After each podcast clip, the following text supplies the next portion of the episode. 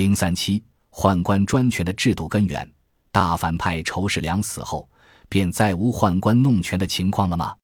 实则不然。就以武宗为例，在他驾崩后，光王李忱便是在宦官马元志的拥立下顺利登基，即唐玄宗。对于唐代的宦官专政，司马光在《资治通鉴》中有如此总结：始于明皇，盛于肃代，成于德宗，及于昭宗。唐玄宗李隆基在位时期，最有名且最受宠的宦官，当属高力士。玄宗还曾说：“力士当上，我寝则稳。”天宝初，他就被授予冠军大将军，又兼门卫大将军，并晋封渤海郡公。天宝七载，在家封罗骑大将军。肃宗李亨还是太子的时候，就称呼高力士为二兄，其他诸王和公主叫他阿翁，驸马一辈的则称他为爷，其地位之高可想而知。不过，这一时期以高力士为代表的宦官们之所以能够参与政事，主要还是仰赖皇帝的宠信，仍然比较忠诚的为皇权服务。玄宗之后，宦官参与政治、军事的权利逐渐得到了制度化的保障。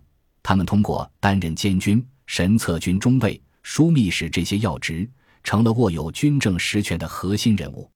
宦官监军虽是始于玄宗时期，但当时不过是在征战期间为监视行赏、奏查为谬才派遣，并非常设。安史之乱后，方阵林立，这使得监军一职从临时派遣逐渐变为长期设置。到了德宗贞元年间，天下军镇节度诸使皆以内臣一人兼之，谓之监军使。贞元十一年，河东节度使李说奏请为监军王定远铸印。自此，监军制印使得宦官监军更加合法化、制度化。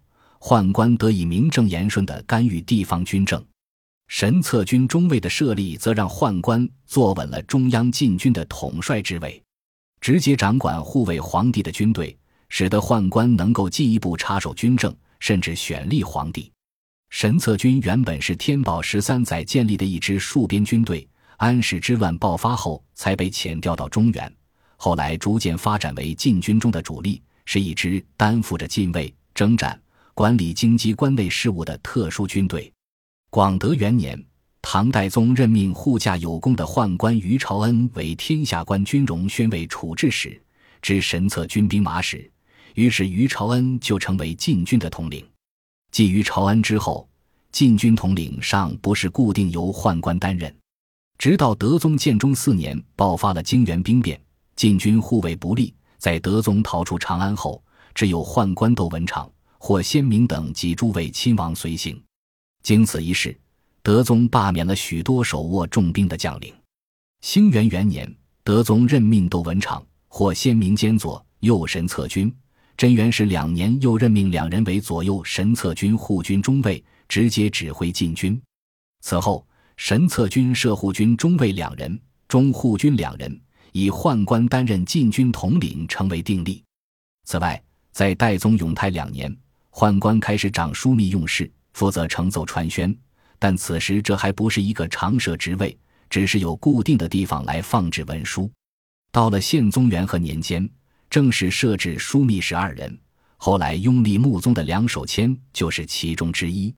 枢密使制的确立，进一步扩大了宦官的职权范围，他们得以执掌机要，进入政治中枢，干预国家大事。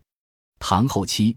两枢密使和两神策军中尉被时人称为“四贵”，宦官掌握军政实权，以致左右皇帝的选立。本集播放完毕，感谢您的收听，喜欢请订阅加关注，主页有更多精彩内容。